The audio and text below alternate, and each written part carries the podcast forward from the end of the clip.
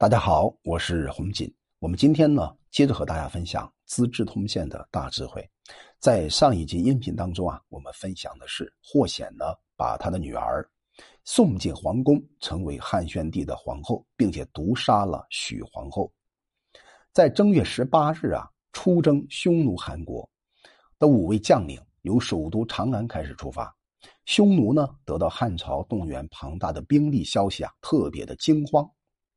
他们呢，迅速向瀚海沙漠以北开始撤退，拔营特别的仓促，老弱呢在后面奔走追还，驱逐了很多牛羊家畜，情况非常的狼狈。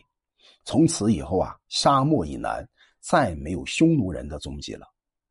五路远征军呢，长驱直入，也没有什么收获。到了夏天五月份呢，各路大军班师，然后回到了当时的长安，然后开始。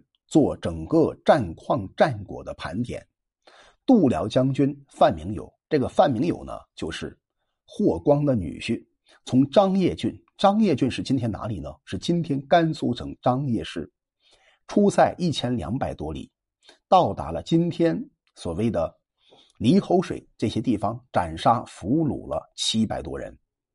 前将军韩增呢，从今天的内蒙古托克托县出发，也到达。出塞一千两百多里，然后呢，斩杀俘虏一百多人。仆隶将军赵充国从今天的甘肃省酒泉出塞一千八百多里，到达了西方的猴山，斩杀匈奴，一共是三百多人。因为情况说啊，匈奴主力部队已经远去了，所以三位将领呢都没有到达预定的距离，两千里就回军了。所以刘病已啊，就是汉宣帝认为他们的过失并不严重，特别呢从宽处理，不加处罚。当时田广明啊，从西河郡，这个西河郡呢是今天内蒙古准格尔旗，出塞一千六百多里，到达了鸡至山，斩杀俘虏十九人，正好遇到从匈奴回来的汉朝使节冉洪等一些人。这个冉洪呢，就透露啊，在鸡至山的西方。集结有匈奴的部队，那田广明呢不敢前进，就警告田红，要他们表示啊什么都没有看到，下令开始回师。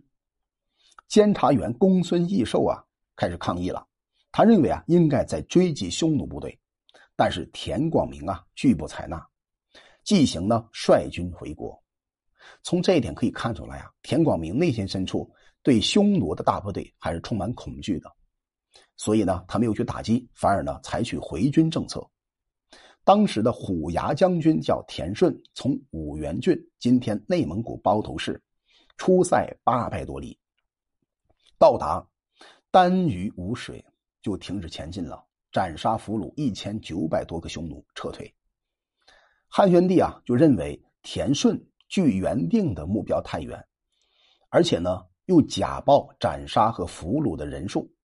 而田广明呢，明知道敌人就在眼前，最后啊选择了微缩逗留，开始下令，那么审判这两个人。最后啊，田顺、田广明自杀了，开始提拔公孙义寿啊当做监察官。这个监察官是一个侍御史的官职。到了乌孙王国呢，今天的吉尔吉斯坦这一带，他的国王叫翁归弥。亲自率领骑兵五万多人呢，跟着汉朝的指挥官，当时的指挥官叫做校尉，一个叫做常惠的人，深入到匈奴韩国西部。那军队呢，直接到达了右古黎王的王庭，在今天内蒙古阿尔泰山北路这一带，就俘虏了单于的伯父、叔父这些人。那么这样的话呢，他带回了多少战利品呢？四万多人。牛马羊驴还有骆驼七十万余头，汉宣帝就认为啊，五位将领全都没有太大的功劳，只有常惠呢出使到乌孙国，有这样惊人的斩获，就封这个常惠呢当做长罗侯。那匈奴汗国啊，经过这次打击和损失，很多的部众伤残逃亡，家畜呢因为长途跋涉，大批大批的死掉。都道呢不可胜数，国家损耗不可恢复了，所以啊，当时匈奴韩国对乌孙的亡国深为怨恨。汉宣帝刘病已该怎么办呢？就派常惠再次带着金银财宝到达乌孙王国，然后赏赐啊有战功的贵族。常惠就报告给汉宣帝说啊，秋兹国就今天新疆库车县这一带，曾经袭杀过汉朝的主要的啊这个区域司令，还没有受到惩罚，请准许啊顺便讨伐。汉宣帝刘病已啊没有同意，但是全国最高的指挥官霍光开始暗示常惠，就说可以相机行事。常惠呢率领自己的部下一共五百多人。从乌孙王国回城的时候呢，征伐龟兹以东的各个小国家军队一共两万多人，再派副使节，然后征伐龟兹以西各国军队两万多人，配备啊乌孙王国军队七千多人，从三个方向围攻龟兹国，然后完成这个包围圈之后啊，派人前往啊去责备袭杀汉朝使节的罪状。让我们看看啊这个龟兹王。是怎么回应的呢？当然，他面对如此强大的汉朝国家，内心深处啊也充满了恐惧，所以他马上请罪，就说：“哎呀，那是我老爹在世的时候，贵族故意的主意，让我老爹呢犯下了错误，我并没有什么罪过呀。”常惠将军就告诉他：“既然如此，交出孤意，我就饶了你。”最后，求子王呢就把孤意捆绑起来，送到了大营。常惠将军呢，就把孤意给杀掉了，然后回到了汉朝。汉朝今天的陕西西安。六月十一号啊，宰相杨平侯蔡邕逝世了。六月二十六日呢，任命长信宫的供应官韦贤继续担任宰相的职务。到了冬天呢，匈奴韩国的单于亲率了好几万大军的骑兵，开始攻击乌孙王国。报复呢？哪一个仇啊？报复正月的时候啊，乌孙王国对匈奴的攻击啊，俘获了乌孙王国很多的老人小孩。可是啊，匈奴韩国老大往回班师的时候呢，正好碰上了大雪疯狂降落，一日天，一天之间呢，地面的雪啊达到了一丈多深，大批大批的人呐都被冻死了，勉强撤退到自己的国家。最后呢。还不及啊，出征的十分之一的部队回来了，于是啊，这个古老而又凋谢的韩国就成了虎狼吞噬的对象。丁冷部落啊，这个丁冷部落是今天哪里呢？在今天的西伯利亚亚贝加尔湖畔，乘着匈奴战斗衰竭的时机，然后向南开始推进，攻击匈奴的北部。